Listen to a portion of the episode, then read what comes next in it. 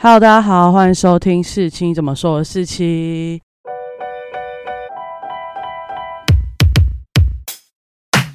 今天是闲聊的单元，然后呢，又是我们的老嘉宾 Lauren。耶！那我们就要聊什么呢？就是我们体验生活的 Lauren，他又去打工换宿了。然后他这次去的地方就比较酷一点吗？就是大家比较想要去的地方，哦，可能可能向往向往去的地方。嗯他去了蓝屿一个月，各位一个月耶。然后呢，顺便也拿回了自潜，你有证照了，对不对？。有考过，他现在已经可以自由潜水，他在 水中蛟龙了。我已经从浮潜组升级成自由潜水，但是他还是跟我没办法一起去玩水上活动，因为我是水水费。但是你那时候，你是不是后，你是不是有说要跟我一起去水费？可是你要自己去考那个证照。对啊，我。想要先去考水费。但我真的认为，你考完水费，你就会觉得去自由，我就像我就会想要去自由潜水，因为我觉得水费要带的东西太多。可是水费就是可以带比较久啊，哦，因为我个人现在就是很极限，就是下去就是只能一分多钟，哦，但是你水费可以在下面可能十五二十分钟。呃，可以一个小时啊，只要你不要换气过度，像我就会换气太多，然后就会剩下一半，我就会就要回来了。好，那没关系，我们就请他来分享一下他在蓝屿的生活。毕竟打工换宿，他之前已经分享过了，我们就来讲讲看蓝屿的生活。然后，首先你在去蓝屿之前，你对蓝屿的印象是什么？还是就是完全没有印象？我当初想选蓝屿，其实就是因为它很神秘，就是很少，好像很少人身边很少人会去这个地方，大家都去玩吧。就大家呃，可是其实我觉得蓝屿是个很酷的地方，就是，你只要去玩，就会感觉到它跟你的生活真的是不太一样的。对，它是一个比较有独特文化的地方。嗯，然后，当然他们里面，我不知道老大家对蓝屿有没有概念？蓝屿就是很多个部落，因为他们部落跟部落之间是以前可能是没办法直线通过去的，嗯，然后他们部落跟部落也会打仗，在以前，嗯。然后只是后来他们盖了那个环岛，公还有那个中央大道，才会可以这样嗯。比较好互相交流，但还是有很多的不同啦。嗯所以他们就是，你就想想看，在一个小岛上面有各种不同的部落，大家都独立生活的好好的。嗯，所以他们本身就在岛上就有不同的文化。嗯，更何况是跟台东啊，或者是台湾其他地方的人的文化也不一样。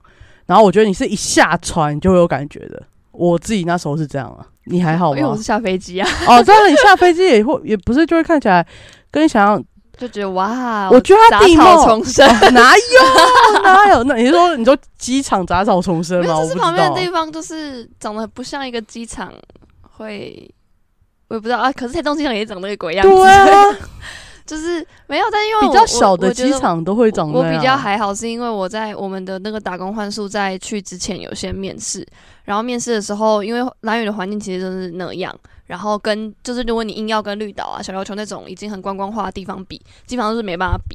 然后他们很多建筑物基本上都是铁皮屋，所以我们在面试的时候，老板就有讲，就讲的比较白啊，说你的住宿环境会怎样，然后大概就是蓝屿是怎么样的这样子。所以我那时候就其实，而且我也不想自己就是去，然后很失望或怎样，所以我当初就有做心理准备，所以去看到那边还是有小小震撼到，因为觉得哇，这是真的跟本岛，然后也跟其他很观光的离岛不太一样，就是非常的荒芜。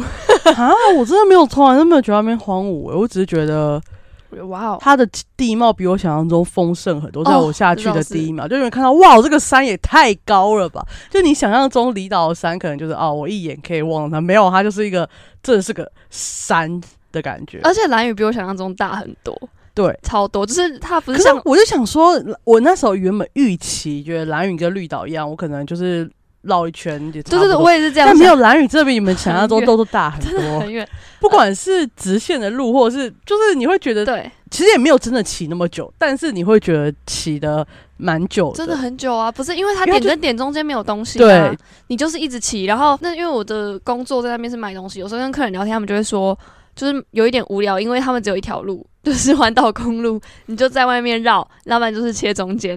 对。对啊。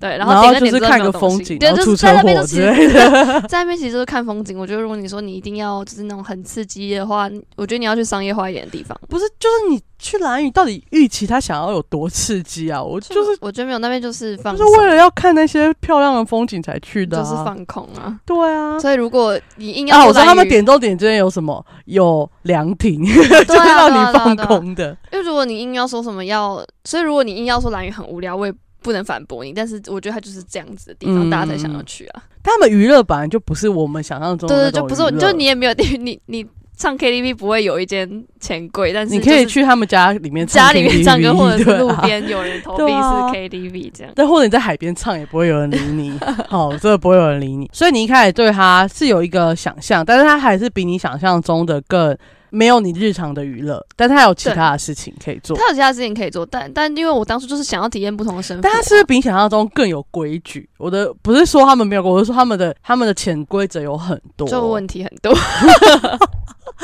首先我知道大家一定我可能耳闻过，就是他们比较保守，然后不能穿比基尼在路上走。对，就其实离开海滩就不海边就不只太限制女。生不行而已，男生可以，男生男生都不穿上衣。对，但是就是不要被阿姨看到。我不知道啊，你但因为我自己看到喜欢穿那有么露在路上。哦，对，因为这样就还好，所以因为 Lauren 刚好就属于保守型的，对，他不是需要露露奶在路上甩的，所以他就觉得没关系。但是因为他过于保守，就被他的 friends 他的伙伴们说他适合立贞节牌坊。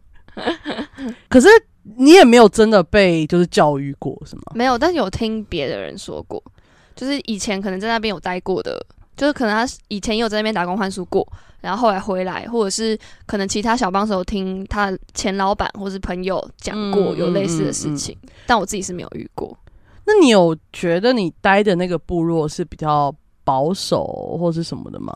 我待的那个部落还好，就是他们那边讲的比较保守的部落，通常都会是在北边的狼岛，嗯或者是保存地下屋很完整的野营，会是比较保守的部落。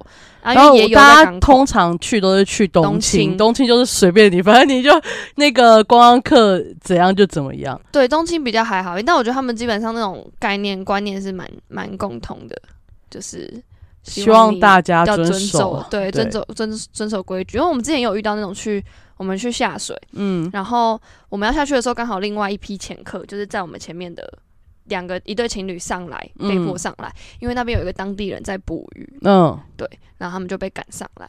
然后我们要下去的时候，因为我们老板在那边住很久了，他就先去跟，就有先去跟那个在捕鱼的阿姨打招呼。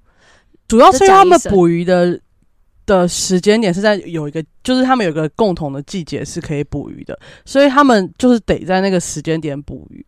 所以你会，他会觉得欸如果他会，你会影响到没有？他们有一个不止飞鱼，就是有一个时间点，但哦飞鱼在某个季节会比较多。嗯，就是那本来就是他们固定工作的时间，毕竟他们就是做半年休息半年的一个 生活，所以他们那是本来就他就可能觉得你会影响到他们的工作之类的，嗯我记得是这样。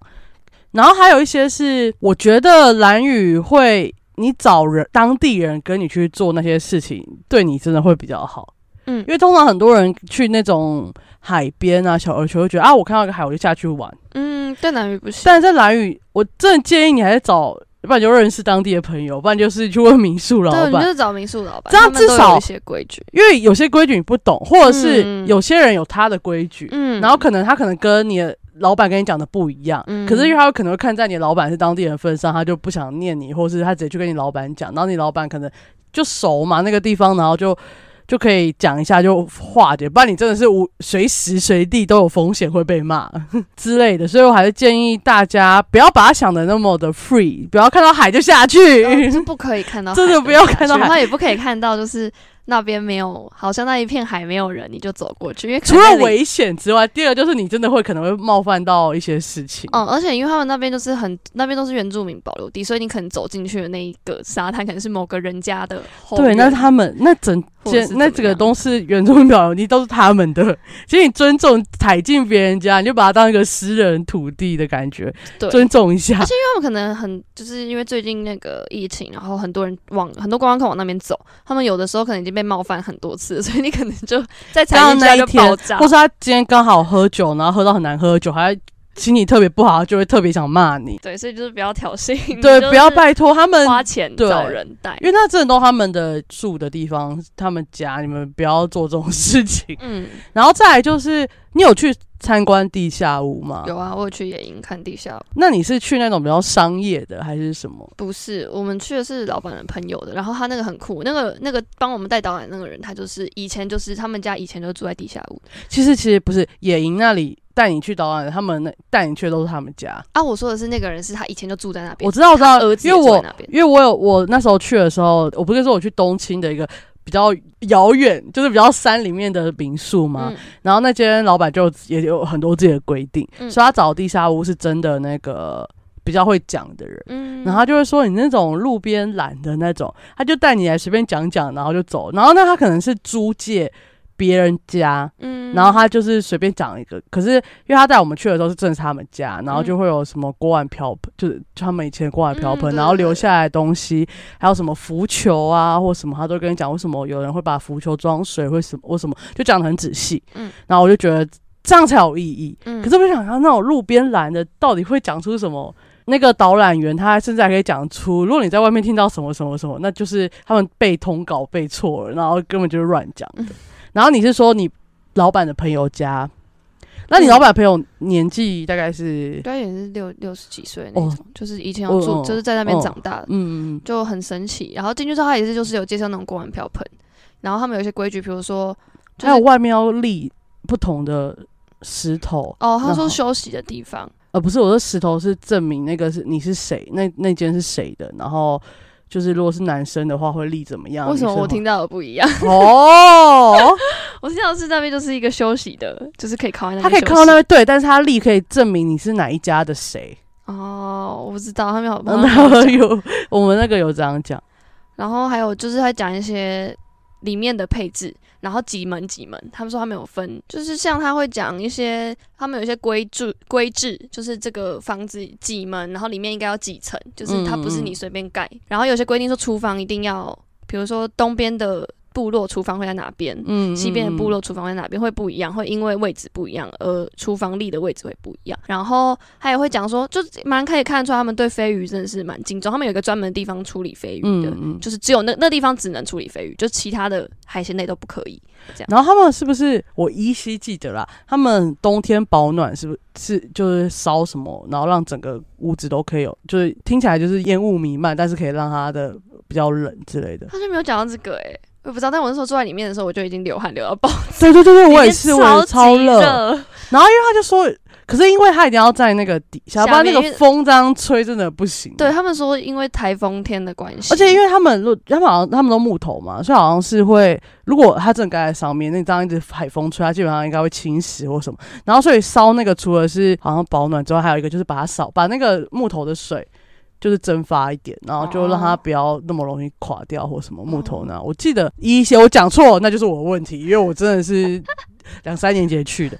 但我觉得他讲的蛮仔细的，所以我真的觉得，如果你真的要了解那种当地文化，真的要慎选。虽然我们也嗯选不了，只是我也因为我他如果乱讲，你其实也不知道，因为我们就不懂。对它是一个跟台湾的本土文化完全相反，而且因为我们都有在呃国小或是国中的课本学到，但我们不会学到那么 detail，你很难辨别只知道它是不丁是。字裤跟飞鱼还有平板舟就这样，好不好？而且我真的觉得那个课本一定要写认真写，说蓝语什么 不要去摸任何东西，或者什么东西都要写清楚。不然大家都觉得哇很漂亮，然后那个课本就会写说这是它的平板舟很漂亮，然后什么观光用途，他就说有观光用途。我想说没有，你们就是不要去碰，不要去影响别人，而且不要摸放在什么海边什么之类的。我自己是只好像有听过这种规定，所以我就不会拍照或者是去摸。哦，对，拍照也不要，有些对，人据说据说是说不行，好像要先问一下船好像还是怎么样狼狼，岛完全不行。但是东自己是青，它如果是摆在那边，就是做观光用途的那个是哦可以的。我脸皮薄，我怕被骂，就我都不我敢说我就看，过去就好我就做我自己，对对，对我就看过去就好。没有任何当地人跟我说可以做，我我突然想到，就不要做我。去的时候他们还有平板舟比赛，所以你去的时间点超可是爱。他们是六个部落还是几个部落，我忘记是五个还是六个，反正他们就所有部落都会派人，然后大家会 聚在。好好玩的感很好笑，很像那种划龙舟的那种概念。哦，我忘记那是划龙舟，应该是划平板舟吧？对啊，但好像就是暑假的时候他们有在那边比赛，很好笑。嗯，因为我那时候去的时候，会觉得每个部落都自己做自己的事情，所以我就没有看到这种那个大家一起做一件事就很像那种园游会，就是大家会喊，嗯比如说，而且因为那边暑假都小帮手很多，嗯然后大家可能就会喊，呃，比如说呃东青东青，就是他们可能都是东青那边的人，嗯然后大家就会帮他喊，然后就嗯看他们这边划船这样。然后再来大家对蓝雨生活第二个刻板印象，可能就会是每天晚上在喝酒。确实啊，我无法反驳，我也喝到肝硬化了。那你明天要隔天又要早起是吗？还是其实不用？我们上班时间是九点，我觉得也还好。哎、你们是喝到几点？其八点也不会喝到很高杯，也不会喝到很晚，就是那种十十二十二一点这样。而且因为我不知道为什么在那边我的作息就很正常，就是时间到我就会想睡觉。因为喝太多酒了。欸我觉得也不是，因为晚晚上也没事，然后你就会 嗯觉得时间到就要可以去休息，而且因为明天就是你就没必要完成这样，因为我们在那边，因为因为我不是观光客，因嗯为如果是观光客，你就可以每天酗酒到天明。但是因为你要在那边哦长期生活，也没必要把自己的生活作息 OK 搞成那样。所以就基本上也是晚上除了喝酒之外，也没有什么特别的娱乐，所以大家都会这边喝到。呃，我们有的人会呃，像那种夜观，就是去看一些嗯哦我有去过夜观对对对，但那种就是一两一次就结束。但对啊如，果你生活哎、你要爬很多山，我我真的是被带到很山里面。哦，我们没有，我们是一边骑机车，然后一边停下来。哦，没有，我是整个在一个点，然后就走进去爬山，爬了半个小时，然后看各种鸟，就是什么他们白头鹰吗？还是哦角鸮，嗯还是什么之类的都有，然后他就会照给你看。嗯然后我们来回走，就这样走了一个小时，然后是走那个没有路的路，就是它全部都是草，所以你要跨过去。然后它那边很神奇，就是如果在那边住很久的人，他们可以在草丛之中找出一条路。我就看到一片黑，然后他就他就这样走，然后就跟他走嘛，因为我怕我会被弄丢，我不知道他们那些人怎么可以离那么远走，我就一直跟着那个人走，然后就一直这个角鸮，然后我想说哪哪哪哪里有角鸮，就很黑啊。他就说你看这个，我就看到不止角鸮有很多，然后还有一种小的。小瓜牛吗？小瓜牛是白的。就是，然后我不懂他怎么在那么黑的地方找到一个很白的东西。就我难得在去离岛，不是有很多什么潮间带或什么，嗯然后看到我真的觉得很惊讶，而且我真的觉得我有在被探险的感觉。嗯所以我那次的他找的那个夜观的人，嗯，所以没有去爬山哦。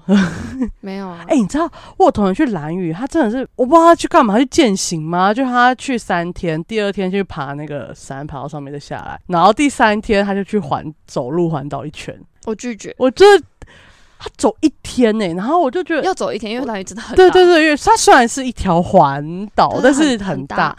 我不知道他们去干嘛的，我骑摩托车都累了。你走一圈，你在干嘛？因为我我们也有爬山啊，就是嗯，大天池，然后就是有嗯走进去小天池，然后那种比较的我都是走比较简单的山，然后大天池、小天池没有简单吧？大天池比较难一点点，但小天池蛮蛮 easy 就骑上去，然后走大概十分钟就到。然后乳头山也是大概走十到十五分钟就可以到的那种。我记得我我只爬了一个，就是很短，但是我差点吐，我已经吐到爆的那个路，就去那个观测站哦。哦，气象站，对，然后大家不是还是就它有一个会点是，它有三个点可以停下来，嗯然后我好像我们好像在第一个就是地方，我们就停下来，其实第一个就要停了，可是大家都会公务车，对，大家都会。骑上去，就、嗯。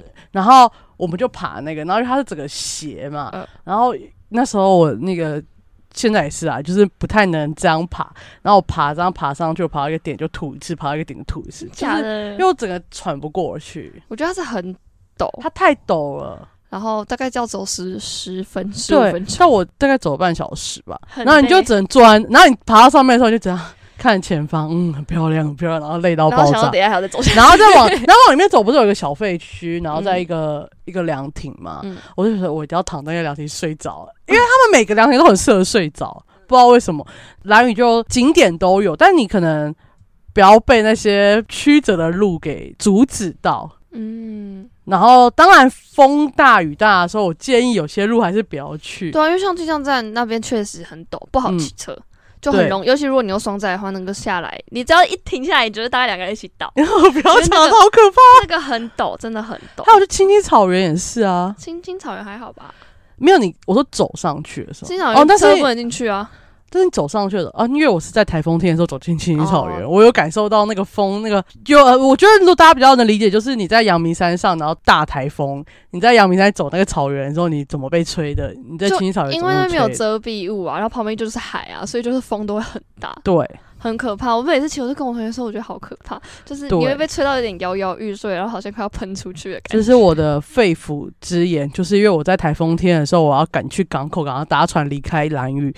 然后因为我住东青，到港口大概还是骑一半吧，要就是骑一半，那个环，除非你要骑那个中横啊。对，不要不要再你你真的不要试图去走中了，你会刹不住，然后就骑外面。哦，就刚刚他我们两个说过，点跟点中间是就是一路骑的对，那个环岛就是只能，一直骑车。然后它通常就是风就会直接一直打在你，雨也在打在你身上。然后如果它你看到是因为它都会转弯嘛，所以你可能一开始只是风把你往山里面吹，但是你一转完弯，它就会变风把你往海里面吹，然后你就要试图不要刹车的一直往前骑，嗯因为你一刹就会被吹下去。嗯他们其实也没什么太大护栏让你不会被吹下去，嗯你就是得自己控制自己。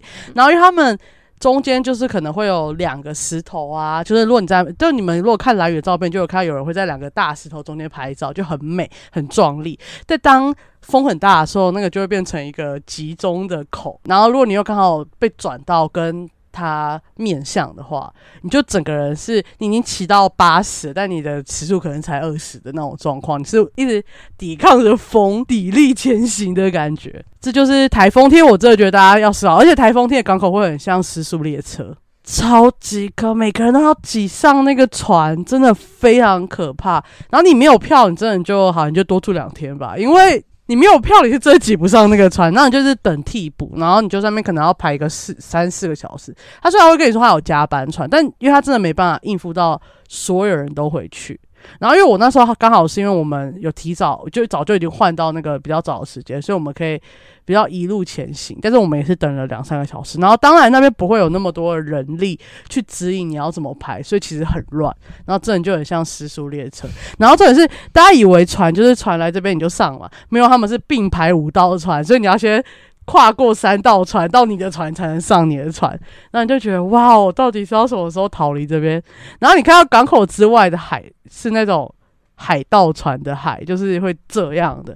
所以我记得我一出那个港口，我整个人是在那个很像咖啡杯转到最大，然后你整个人是在一直晃晃晃晃晃。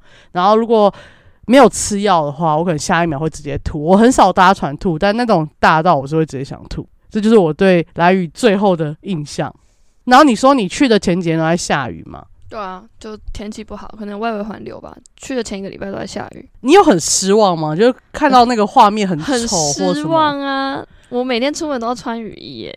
然后又天又是灰的，灰蒙蒙的然后下面也就没有亮的感觉。对，就不是你想象中就是去离岛玩，然后有太阳那种感觉，很失望。但后来就是因为我在那边待了大概四十天吧，就是除了前一个礼拜之外，后面都算是好天气，嗯，对啊，那有感觉到它真的美到人家说的那么程度吗？我觉得确实很美，而且就是那种大太阳的时候，你不会像你在台北市大太阳的时候一样生气。就我如果在台北市骑车，然后遇到大太阳，然后红灯还他妈八十秒，我就很想生气。那边有没有红灯？这是最大的问题吧？哦，对，但是红灯 红灯之外，就是虽然太阳程度可能都一样很热，但是你就是往旁边看，它是那种一望无际的真的，东西，你就会觉得好啦，可以原谅了。就是你就是可，而且你会不由自主想要慢一点的生活，对对对，而且有时候我就会真的我在出去，然后你觉得说哇，今天天气好好哦，就是你会觉得你晒晒深度五度，晒五度都没关系，就是 OK。对，我因为那边就没有因为想 low 要。人回来真的是很可怕，我就没有不是五。度的问题，它那个色号哦，我不知道怎么形容。我就没有在那边就没有想要继续当那个什么白皮韩妞，没有，没有没有，对啊，就就是让他晒啊，而且他晒完是他他就是他皮肤没有亮，这是最大的问题，就是他就直接长。不是直接脏脏，有些人晒完是亮，很漂亮，但是他没没有，我就是脏脏的，我就整个人很像那种，我觉得很像那种就是火灾从烟雾里面出来，然后噗的时候，那个还会喷出黑，你就会有点讶异，就是。我 就觉得就很黑这样。可是你在当地，因为我觉得是因为他们阳光也很大，所以你嗯再怎么暗沉，看起来都很其实都很漂亮，然后你就会觉得很自在。对，很自在，而且呃，待久之后，观光客都会问你是不是当地人，或是其他人都会知道你是小帮手，因为你在那边就是晒很久才会是那个肤色。所以基本上，我觉得最大的问题是什么？是太阳的问题，就是台北太阳没办法让我们亮，所以我们才会那么 care 我们黑不黑白不白。台北就是你旁往旁边看就都是车，你就是很阿杂。我就是想要去吹冷气。哦，你的脸上的黑是那个吗？那个乌贼车的，有可能就觉得很烦，就觉得很烦，然后很闷。但那边就是因为也没什么事情要做，所以你就是每天就是起床，然后出门。而且因为我觉得很好笑，就是大家生活到后面，因为你就是就是在生活，你没有要在观光，就是什么哎呀一定要去哪里，一定要去哪里，没有，就是早上起床可能会先陪那个我们同一起的小帮手姐姐一起去骑十五分钟才会到 seven 去买一杯美式，就是很好笑。你早上有一些 SOP 要做，然后做完之后大家再慢慢的骑车回来，然后。可能有那天刚好礼拜三，没有什么没有什么观光客，我们就在路上停车，就随便停车，然后拍一下照，这样，然后再回来。然后因为我们在那边住，也是要自己煮饭什么，所以我们也会有一些 schedule，就是要大家一起去买菜，就会在 超市里面慢慢 挑今天要煮什么菜之类的。对，就是很日常的生活。那你有没有什么不习惯的，或就是例如他们晚上店都不会开，或者他们开店都会看心情啊，还是只是因为没有手摇杯而已？手手摇杯比较不好找，但那边又很热，所以我有时候会觉得很烦，因为我想喝饮料，可是你要去饮料店就要骑很远，嗯，然后那边也没有外送，所以就是很烦。你就是要么就是先买好，不然你就是喝水。对啊，You have no choice，不然就喝酒了。酒会不会比较好买？我不知道。然后还有什么不习惯哦？就是觉得有有时候觉得有点不方便啊。你可能临时要去 Seven 买什么东西，然后你平常可能在都市，你就是走出去，走出去就。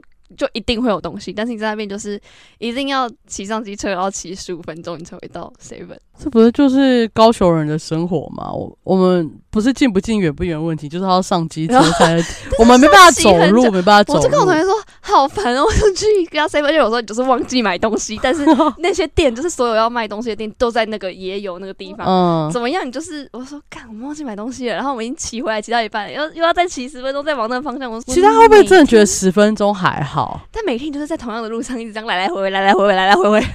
那种抓对，问题就是这个，我们一直在骑同样的路线，一直在骑同样路线，然后骑来骑去就是那些店那些人，然后我觉得很不习惯。还有那种就是过了吃饭时间，他们都不开店。比如说两点你想吃东西没东西可以吃，然后八点晚上八点你要吃东西也没东西可以吃，就是你一定要在规律的吃饭时间五点到七点去吃晚餐，或是就是他们开店都可能吃个合菜啊，就是开这种店。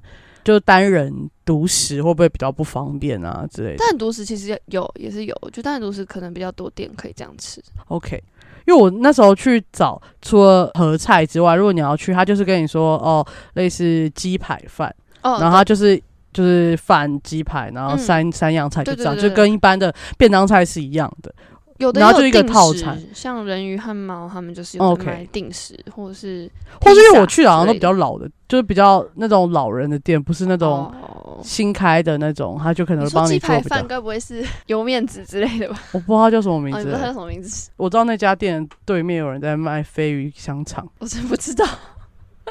然后他就是做到一半，一直靠腰，客人他怎么那么多人？怎么会那么多？因为那时候，因为我那时候去的时候就是。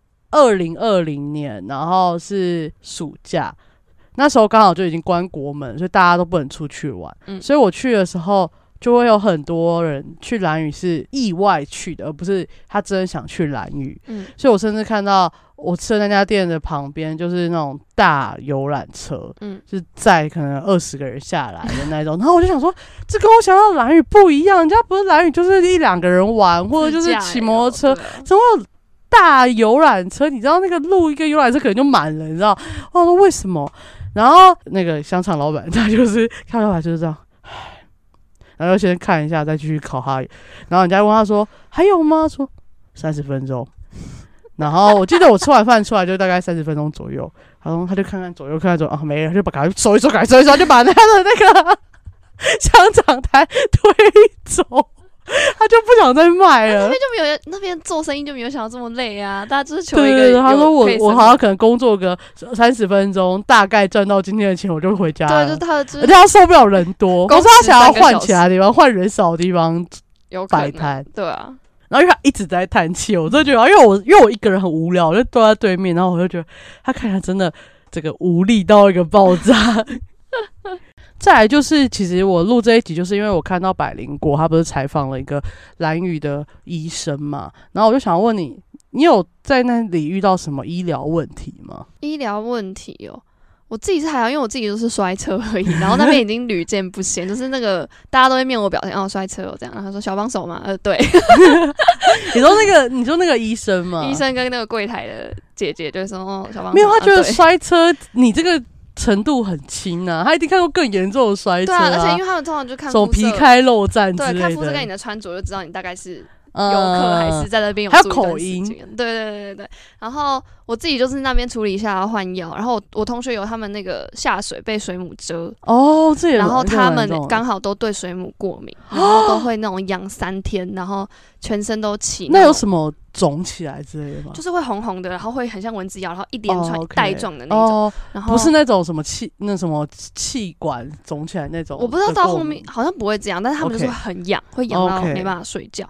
然后到后来就是要去那种卫生所，好像止痒针这个也都是可以解决的。嗯然后我有听到比较严重的是，他好像因为玩水，然后他中耳炎不知道什么发作，然后就耳朵很痛，然后他就只好搭飞机直接回就是马街对马街去台东马街看，然后再回来这样。我那时候听那一集，他有说，就是类似开刀的部分不太能做，啊就当然缝合这种 OK，但是开刀你就是直接送马街。嗯但你像他刚刚说的什么注射类的，嗯，好像都还还可以而且因为这种可能蛮常见，因为那边都是靠海，有一些蛮常见，嗯可能水母啊那种，因为水母不那种很好只会过敏，有些是有毒素的话，可能会直接致死，它就一定要帮你打什么解毒啊，或什么之类的。对啊，骑到卫生所会很久吗？还是卫生所也就那一间啊，所 以就啊看你住哪里啊。OK OK？对，如果你去东京，那就是二十分钟，好吗？如果你是一边流血一边骑二十分钟，抱歉，因为那边也不会不太会希望你叫救护车，对啊，他会说就是因为你就是人力不足，没有，对，他就说就是人力不足，然后你不要没有事没事就叫救护车，可以的话就是自己把人载来。或者你想办法找到一台计程车，虽然也很少的，那边没有计程车啊，有吧？没有，那边没有计程车，我从来没看过计程车。真的吗？真的没有计程车，都是私家车，而且通常私家车要么就是游客，要么就是当地人这种旧旧的车子。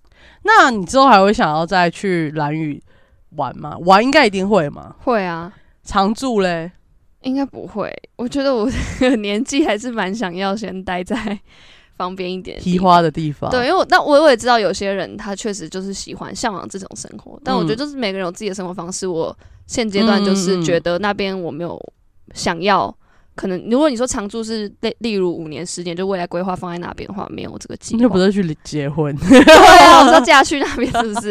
人家可能不接你，没有啊不接就受。没有，而且我对啊，我就觉得我我这种本岛人回来比较自在。反正你还是需要妈妈爸爸的关心。我需要啊，对啊，我就是觉得我后来在那边待了一个月之后，有时候就是我觉得很神奇耶。你有时候都是骑车，因为太无聊了，你知道点到点之间你怎么样都要骑十分钟以上，你就会开始思考人生，会问一些很文青的问题，例如人生命的意义吗？对，就例如说或家人的意义之类对，就。例如说我为什么在这里，然后我在这里是可是为什么你在花莲的时候没有这个时间做这件事情？在花莲的时候却，我哎、真的没有哎、在花莲的时候真的没有想这些东西。对啊你妈一个人自己默默。你妈在花莲是一直打电话关心你啊，她在蓝屿的时候嘞。也可能是因为在花莲就只有我自己一个人吧，我也不知道。但是我在那，可是你在蓝屿明明就有你熟悉的人我，觉得很，然后啊为什么还会想要思考这个？我觉得还是可能会是阶段性的问题，因为那时候就是我去花莲的时候是要升大学，嗯哼，对啊，然后那时候就是觉得啊、我已经就是结束了，就是直接准备上大学，可能我觉得心境也不一样就，好不容易要逃脱家里，所以就不会想家。有可能。但是我们在那边真的很长，我很常会跟，就是可能因为我有大学同学跟我一起去，但我们平常不会聊这么深，嗯但，那边大家都会，我就会聊说，我说你会觉得现在的生活怎么样？我就是会聊那种，会觉得天哪，我是不是可以去写一个 疼痛文学小说？你可以直接 直接出本书，对，直接出本书，告诉大家青春的意义，在蓝雨的路上，我一路的想着之类的。然后你就会思考，会觉得天哪，我自己变得好像那种。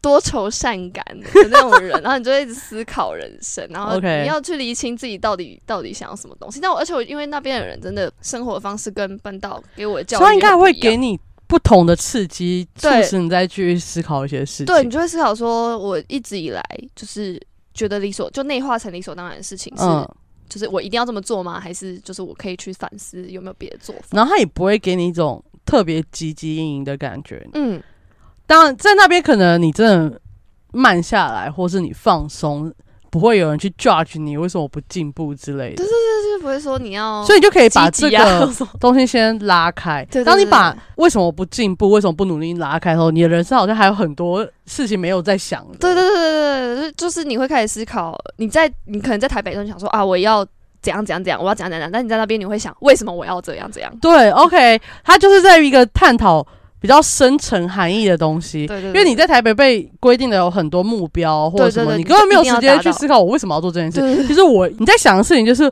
我要怎么达到那件事情，对对对对对，就是我真的觉得这就是度假的意义跟旅行的意义。你就躺在那边想说，嗯，那、所以我平常在那边是在 是在干嘛？？然 后我明明在这边，我在兰亭上睡了两个小时，花费了两个小时，怎么了吗很好啊，对啊对啊对啊，我也不会被怎么样啊，怎么了吗？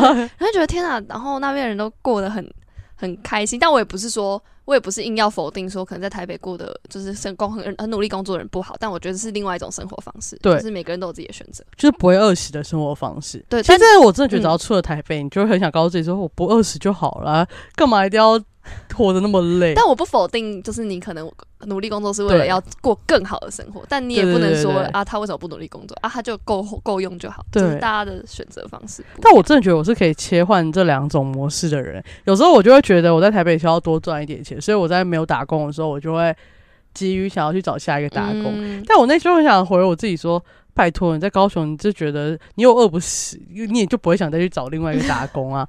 然后我就觉得哇，好冲突，好冲突。对啊，就是很，我觉得就是很，冲突人。生就是一个很冲突的过对，就很。冲突。然后他们跟你讲一些事情，就觉得天啊，跟我可以这样做。对对，他就觉得，oh，，My God，还有这种操作，他说，还可以这样而且他还会一脸轻松说：“干嘛为什么不？想那么难？对啊跟我想那么多，就这样啊。轻松就好啊。啊，那天遇到就遇到，没遇到就算了、对啊，就说啊，你喜欢就做，不喜欢就不要做啊。就像他看到人很多就想收摊一样对啊，啊，就是说啊，这生意是我在做啊，不爽不要来啊。对啊，或是他都想要多送你一串，他爽就好了说啦。啊，他看你面熟，你多聊两句我就送你两串，怎么了？？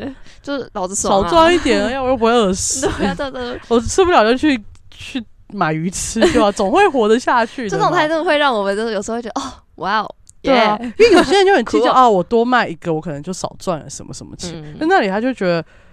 那又怎样？我跟你讲话，我开心啊！嗯你多聊几个，我开心啊！跟我聊多久一点，那是值得的。嗯，就是他会有另外一种思考模式，我觉得这还蛮重要的。对啊，像我们这种就是死都市人去，会觉得哦，这是一种启迪明星的，对是启迪我们的明星，不是启迪真的不是启迪他们，是他们启迪我们，对对。是觉得哇哦，当然，他们还是有很多我们无法理解的框架跟一些嗯，当然规范，但我但有一部分可能 maybe 也是国民政府乱教的结果。有可能，我们真的绝对不能怪当地的原住民，不是他们只是后来他们是被强加那些观念有些人他们本身原住民文化是不一定有那些观念。好像有说，之前有听那个导览员好像有说，那个当初地下屋不让他们住，就是好像是就是国民政府的政策，希望他们搬到都搬到水泥屋。就他们就是觉得，因为正常那些人就会认为啊，我住的房子都水泥屋，你看你们住木屋就很容易烧起来或什么什么之类。但他们其实应该，毕竟他们都已经住了一两百年或多少年，你他们遇过什么大火、大灾、地震、海风、倒灌什么，一定都遇过，他们都没怎么样，还愿意住在那边的话。其实 maybe 就不需要那么担心啊，嗯，但你知道你在一个外地人就觉得，干你住在这样就一定要改啊，你懂我意思吗？那就是一一个强加的观念。政府也是明智未开。好了，反正我们这期就是跟大家分享一下这个 Lauren 在蓝屿住了四十天的感觉。嗯，就是好像也没怎样，但我哎、我确实觉得回来之后自己有感觉有比较不一样的感觉，就是思考的方式，有时候要陷入一个死胡同的时候，你就会觉得好像也没关系。但其实 Lauren 已经是一个很跳出的人，他已经他放弃很多世俗看起来很重要的事情，然后他也自己觉得没关系，别人念他还骂别人的那种人，他在居跳脱，他说不定就可以离开台北了。因为我旁边的人都比我更出去啊，但我觉得我就是卡在一个应该说我们家没有在管你特别到底想干嘛，你不要做坏事就好了。但我就觉得我我可能已经被这种条条框框有内化在我心中，变成一个教条。哦，就是没有所以人限制我，但我你现在没办法跟你同学那么洒脱的说你想要退学或想要离我觉得我要。证明是休学，不是退学。退学它是一个被动式，没有 Lauren 个现在的想法就是我只要拿到毕业证书，不管我的科目有没有及格都没关系，但我要拿到不是。毕业证书就好了等。下这是一个逻辑问题，你要拿毕业证书，你要先及格。你可以这一这一年及格及几个，那一年及几个啊，总会有一年可以毕业的、啊。靠背，这一集呢，就讲这个蓝宇的事情。那我有开通那个小额赞助的连接，如果大家愿意支持我，就可以按那个连接来赞助一点小小的金额。好，那我们这一集就到这里结束，我们下期见，拜拜。拜拜。